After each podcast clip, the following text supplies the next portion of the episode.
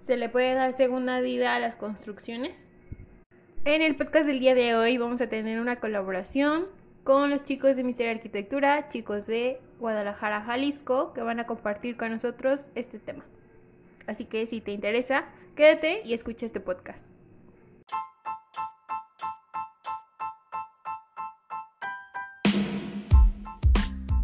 Hey, hola, mi nombre es Karen y este será un espacio donde conocerás todo sobre la vida de un estudiante de arquitectura, desde la experiencia cero del proceso de ser arquitecto. Un espacio para estudiar y escuchar lo que muchos viven durante su carrera, pero no lo dicen. Vamos a aprender y llevar un espacio relajante para esos días de estrés. Así que, planos a la obra. Esto es arquitectura desde cero.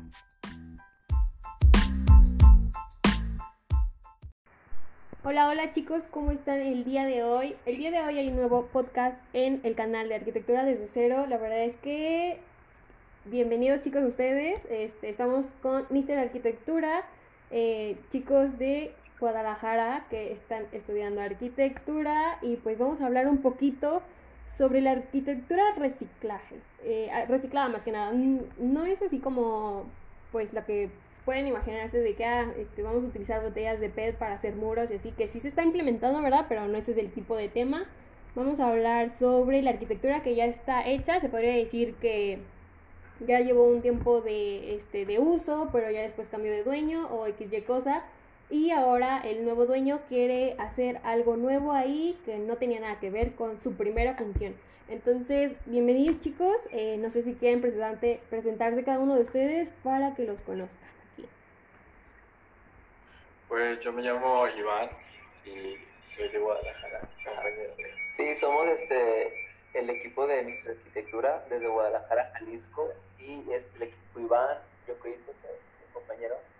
Yo me llamo Roberto, es un gusto estar aquí, este, como ya lo comentaron, somos de Guadalajara, Jalisco y está también mi compañero. Me llamo Remigio, eh, también estoy con mi, mi, grupo de amigos de la universidad. Estamos en cuarto semestre acá en, en la carrera, entonces muchas gracias por la invitación que nos haces compartir un poco de, de estos temas, ¿no? Entonces, con, con, este temita de arquitectura reciclada. Así es. Y bueno, vamos a empezar, chicos. Este, yo creo que hay como bastante que discutir. Me gustaría saber qué es lo que piensan, porque bueno, igual en, en mi carrera, eh, bueno, en nuestra carrera se ha tratado creo yo, eh, un poco este tema de saber que muchos edificios, hablamos por ejemplo, en este caso de la Ciudad de México, yo sé que también hay muchos edificios en otros lados, pero voy a dar un ejemplo de la Ciudad de México, que hubo lo de los temblores y muchos encontraron que eran edificios como reciclados, que al principio eran construcciones de casa habitación, pero después fueron edificios de seis niveles, ¿no? Entonces, eh, aquí como que entra un poco de polémica, ¿no? De que, bueno, entonces ¿Tiene que algo que ver que esos edificios reciclados se hayan caído o algo así? Creo que esa es una pregunta que me gustaría saber qué es lo que piensan. Yo, bueno, para que empecemos como que esto, este, la pauta, yo creo que sí es un punto de, de, partida por el hecho de que al principio se normalizó, ¿no? O las normas, la estructura fue pensada para una casa habitación.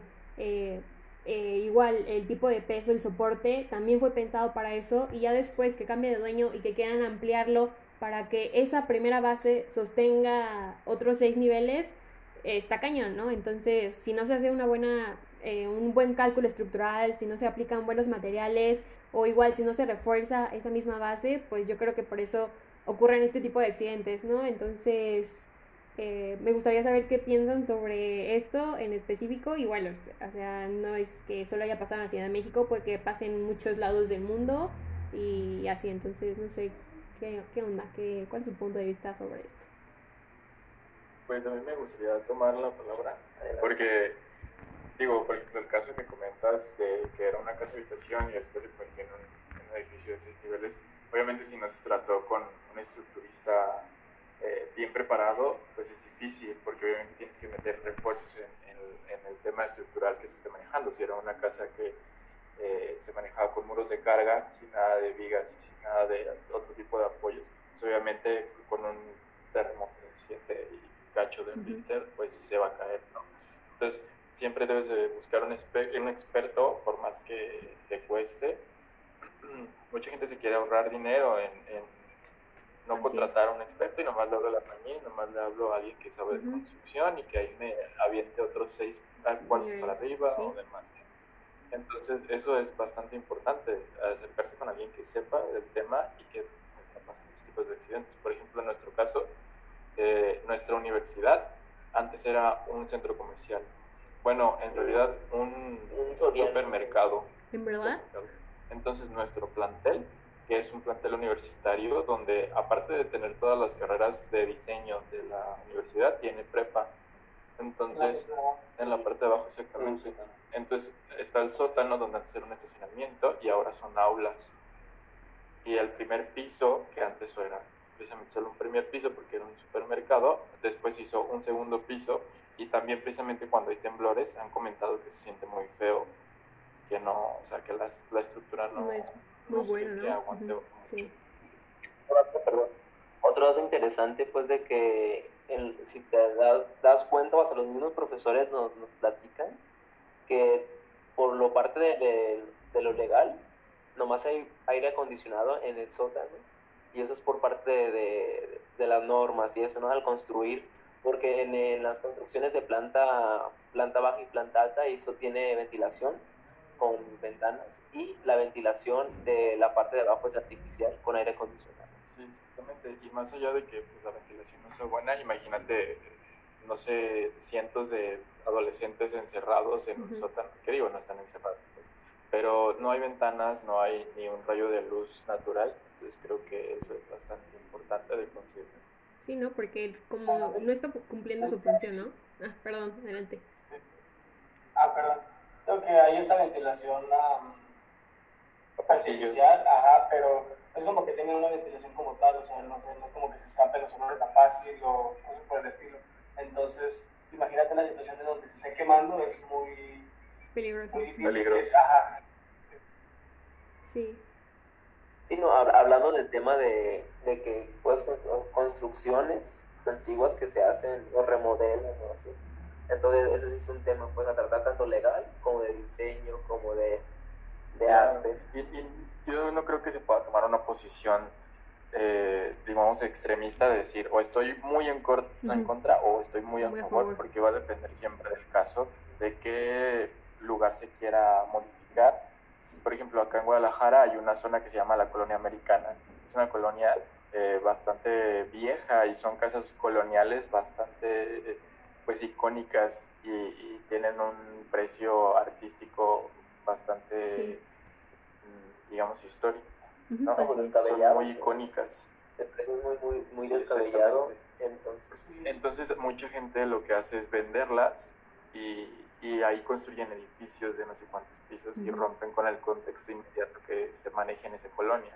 Pero que también depende, porque por ejemplo hay muchas casas las que han renovado y por ejemplo hacen, no sé, restaurantes o cosas por el ah, estilo, y pues salvan como quien dice esa parte de la casa, pues, histórica, la renuevan, o sea, sin Ajá, exacto, cambiar como el 100% del, de la... De la esencia, ¿no? O sea, solamente es como que le cambian el uso, la, fachada sigue intacta y el contexto no se modifica. Sí, así es. para hacer el siguiente uso de, de, la, de la casa. Sí, y es que como dicen, o sea, como pues no podemos estar como muy en contra ni tanto a favor porque hay negligencia, ¿no? En estos aspectos de que pues muchas veces quieren solo ganar dinero, meter eh, tantos niveles para meter más gente y que y se gane dinero.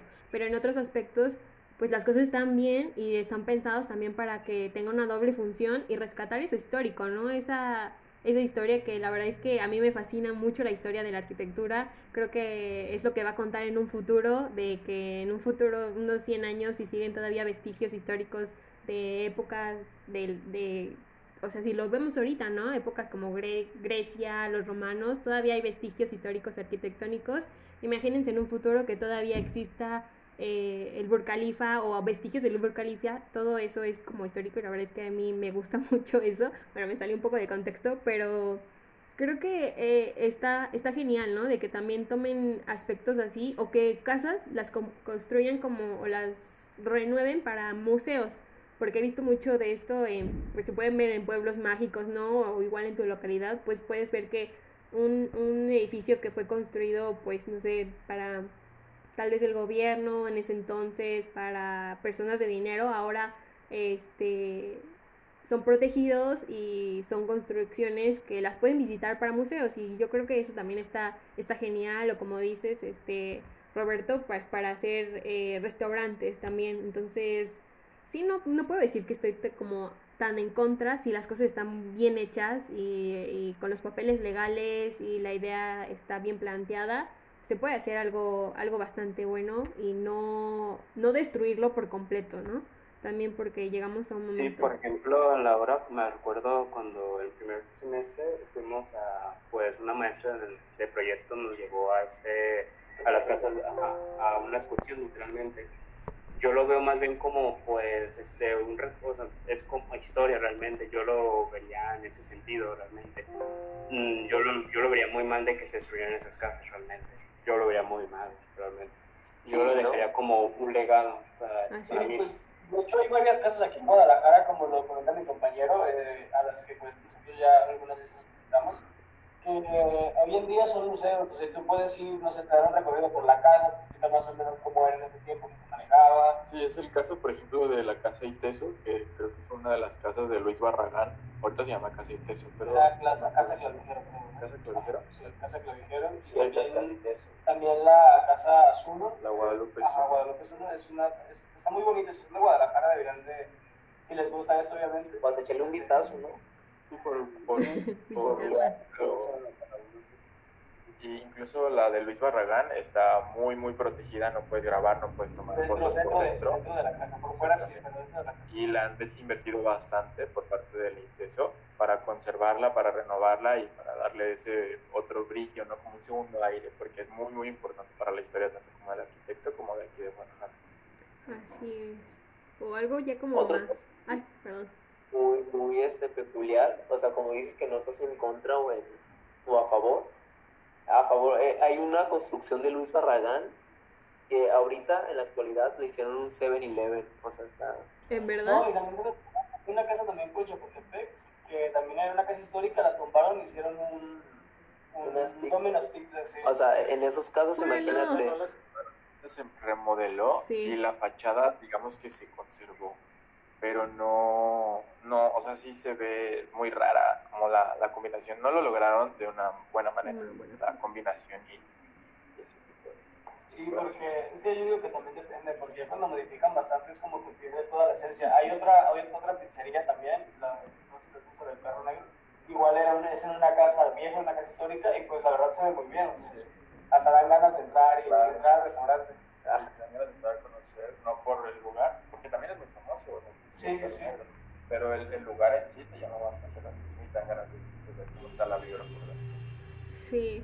Sí, es triste, ¿no? O sea, como que ver que algo tuvo historia en su tiempo. Bueno, por ejemplo, en Toluca, eh, vemos historia también como algo leve en Toluca. Entonces, eh, calles de verdad era como súper colonial, construcciones muy coloniales y no pierdo, o sea, yo siento que hay muchas otras ciudades que no son pueblo mágico porque al ser pueblo mágico también como resguardan, ¿no? Como ese, ese vestigio y, y todavía como que quiere seguir con la historia de la, de la misma localidad, ¿no?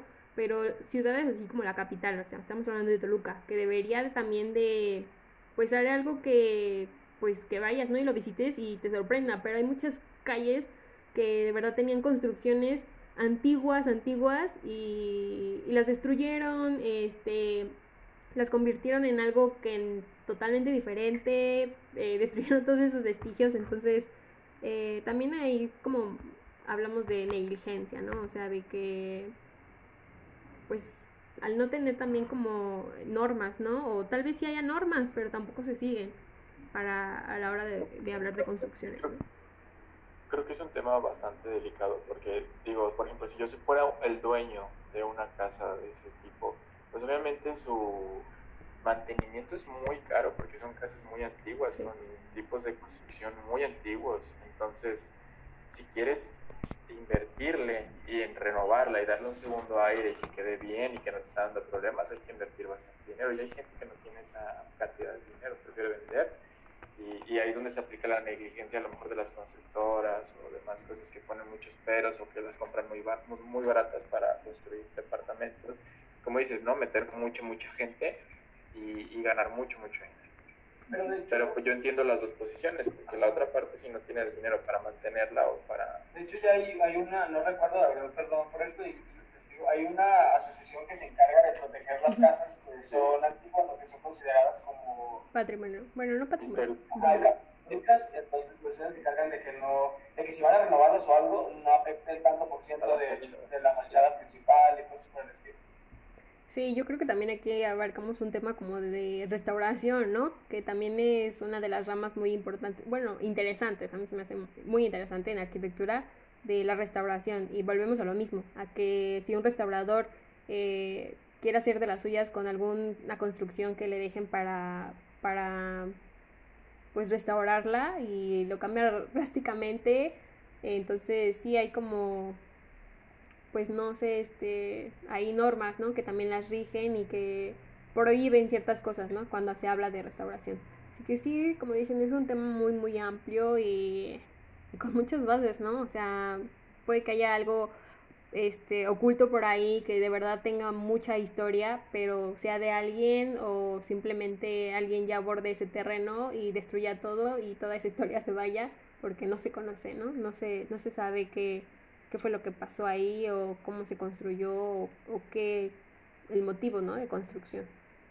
Sí, igual de todos modos hay bastantes maneras de abordar un proyecto de remodelación por ejemplo, yo vi un caso de, la verdad ahorita fallo con el nombre del arquitecto, igual si quieres luego te lo paso y a ver si puedo ponerlo, pero has hecho muchos edificios y conjuntos habitacionales de varios niveles en la colonia Roma, en el DF. Entonces, esas colonias tienen muchas casas que están protegidas por el instituto que dice mi compañero, que tampoco se acuerda. pero los datos, por datos fallados, son mentiras. ¿eh? No, no, pero, eh, por ejemplo, que ese, esa asociación protege las casas dependiendo de lo importantes que son por ejes. Entonces hay casas que solo el primer eje, es decir, la fachada, se protege. Y lo que quieras hacer adentro, pues lo puedes tirar si tú quieres y le puedes dar otra cosa. Entonces a veces lo que él hace es eh, respetar las fachadas y mandar todo el conjunto habitacional atrás entonces se ve como que la fachada desde enfrente respetada y conservada y por atrás se ven como que los edificios adaptándose un poquito al contexto que, que, maneja la fachada. Hay otros donde se, se, tienen que respetar dos o tres ejes y todo lo que hay dentro de esos ejes no lo puedes digo, no lo puedes tirar. Y a veces, en, en esos casos, en esos primeros ejes hace otras habitaciones o de ahí acomoda y aborda el proyecto en base a lo que indique el la asociación que se tiene que respetar. Porque como tú dices también la negligencia de esta está considerada como vestigio histórico, pero de todos modos ahí nadie la protegió y se derrumbó y hicieron no sé qué. Entonces, pues es importante considerar todo eso. Pues sí, así es. Y, y bueno, no sé, este, también creo que, bueno, por ejemplo, hablamos como de lo que tal vez todo el mundo conozca, ¿no? Bellas Artes, ¿no? Que fue este en su tiempo un espacio gubernamental, ¿no? Eh, y ya ahorita se podría decir que es un museo, pero adentro también tiene muchos, muchas combinaciones de, de, de diferentes estilos, que también eso está como pues raro, bueno, no tan raro por el hecho de que pues su construcción fue en varios periodos o varios estilos, entonces por ende también por dentro tiene muchos, muchos estilos diferentes. Pero igual como adaptaciones así, no sé, este, quién sabe si también hayan agregado nuevas cosas, no sé, o espacios para adaptarlos eh, como oficinas, no sé, la verdad es que yo creo que tal vez vemos muchos así, pero en, en base a museos, ¿no? Creo que como que más han sido también en, la Ciudad de México como más museos. Es lo que yo he visto, que muchas veces de esas construcciones que quedaron eh, ahora son estilo museos y tal vez no hayan hecho tantas modificaciones ni nada, pero pues este... Pues es que creo que también es parte de la arquitectura. Nosotros como arquitectos eh, tenemos que saber discernir entre qué conservar y qué no conservar. Sí, pero no toda la gente lo ve así. O sea, no, no, no sé, un, abogado o cualquier otra. Sí, querer dinero. O cualquier otra persona va que, se va a fijar más. O, o, pues, en el, en el, en el económicamente. Sí, por eso comento que nosotros como arquitectos que a veces estamos en la posición de lo que quiere el cliente, que el cliente quiere dinero o que el cliente quiere darle otra cosa completamente distinta. Entonces hay que también saber abogar por las cosas que valen la pena y las cosas que no valen la pena. Por ejemplo, como te decías que eh, hay lugares que se ven raros por la combinación que se maneja y demás. Sí, la neta, pues a lo mejor no están de la mejor manera abordadas y no es una solución adecuada, pero pues para eso también hay que informarnos y saber, y, por ejemplo, todas estas personas que escuchan este programa y les interese la arquitectura y, o que estén estudiando arquitectura, pues saber que es importante considerar todos los elementos que ya hay en un espacio existente y cómo coexistir lo que vas a construir con lo que había y que manejen de un, o sea, manejen un lenguaje en conjunto y no se sientan como elementos separados. Sí, que signifiquen. Exactamente, que signifiquen. Y, y como comento, saber discernir qué es lo que vale la pena conservar, qué es lo que no vale la pena conservar, porque tampoco vas a negar el, el cambio y la arquitectura va evolucionando y las necesidades de las personas y los usuarios van evolucionando. que saber adecuarnos a eso. Y sí, también, también no hablamos solo como en el aspecto de tirar por tirar, ¿no? Porque muchas veces también decimos, bueno, esta construcción ya no sirve, o lugares como con construcciones súper viejas, pero que, vale, o sea, le damos a la construcción una, mm, un mínimo de 50 años de vida, ¿no? Entonces, eh, tampoco quiere decir que esos, después de esos 50 años ya no sea apto para construirse o apto para, para habitar, ¿no? En este aspecto. También, pues obviamente vienen este, eh, arreglos, ¿no? O cheques, eh, chequeos cada, un, cada año, cada mes, y, o, o depende, ¿no? La estructura también cheque y todo eso, ¿no? Pero pero hablando de construcción, pues también se habla mucho de contaminación, ¿no? Entonces no podemos decir, ah, bueno, esta construcción ya no me sirve, entonces hay que tirarla y hay que rehacer todo de nuevo. Entonces también ahí como que entra otro factor, ¿no? De que pues sí, le podemos dar una segunda vida a las construcciones, eh, pero también pues tomando todo en cuenta, ¿no? Que pues si ya es muy vieja, pues invertir, invertir en, eh, en que esa construcción pues a largo plazo eh, no tenga más fallas, no vaya a ocasionar problemas en un futuro de que en un terremoto se caiga por completo, haya pérdidas humanas. Entonces, pues yo creo que, como dicen, todo se puede hacer, pero de buena manera eh, y también como que dejando a un lado todos esos factores, ¿no? Que muchas veces nos ocultan como pues el dinero o más que nada es eso, ¿no? El factor como monetario o de que no quiero invertir, pero sí quiero ganar mucho, entonces pues ahí. Y bueno chicos, muchísimas gracias en verdad por estar aquí con nosotros en Arquitectura de Cero. La verdad es que estuvo muy muy buena la plática. Eh, creo que sí hay de verdad, nos tardaríamos otras, este, unas cuantas horas más en platicar sobre esto. Entonces, eh, no sé, me gustaría saber si quieren hacer algún otro comentario o igual pues dejar sus redes sociales para que lo sigan a cada uno de ustedes y pues su red eh, social de Mister Arquitectura pues también estaría genial. No, pues primero que nada agradecer la invitación, este, la verdad es un honor para nosotros tener estas, este tipo de colaboraciones como tú mencionabas al principio con gente que igual que nosotros está aprendiendo y está tratando de de proyectar lo que está viviendo en, la carrera. estamos muy agradecidos. Eh, nosotros somos Mister Arquitectura. Eh, yo soy Roberto y mi compañero Christopher. No sé si quieres dar tu... No, igual muchas gracias y es importante pues unirnos tanto tanto aquí en Guadalajara, ella en Toluca, también estaría muy bien como nos comentó ella que tiene más invitados en, en otros estados. Entonces es muy interesante estas pláticas, las experiencias de, de cada uno en cada estado. Y mi compañero Iván.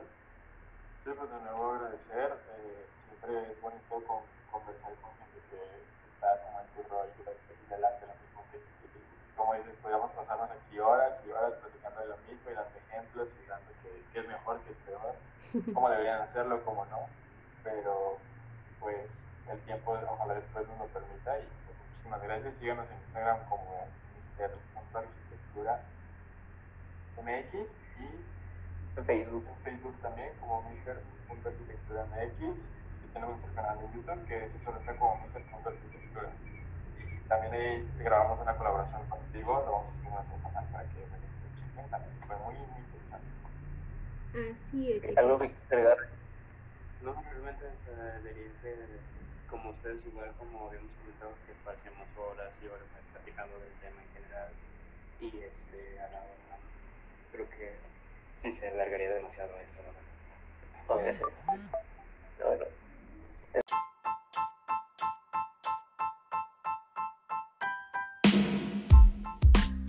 Muchísimas gracias, de verdad. No, muchas gracias a ustedes, chicos, a pues, todos los que aquí, este, espero que les haya gustado estar aquí con nosotros. La verdad, a mí me encantó hablar con ustedes de la página de Mr. Arquitectura. Entonces ahí está, chicos, lo pueden seguir. Tienen canal de eh, en YouTube, eh, los pueden seguir en Instagram y en Facebook. Así que, pues nada. Ah, sí, también, también. no, y, y hasta en TikTok también. ah. Ah. Aquí, este, siendo todo, ¿verdad?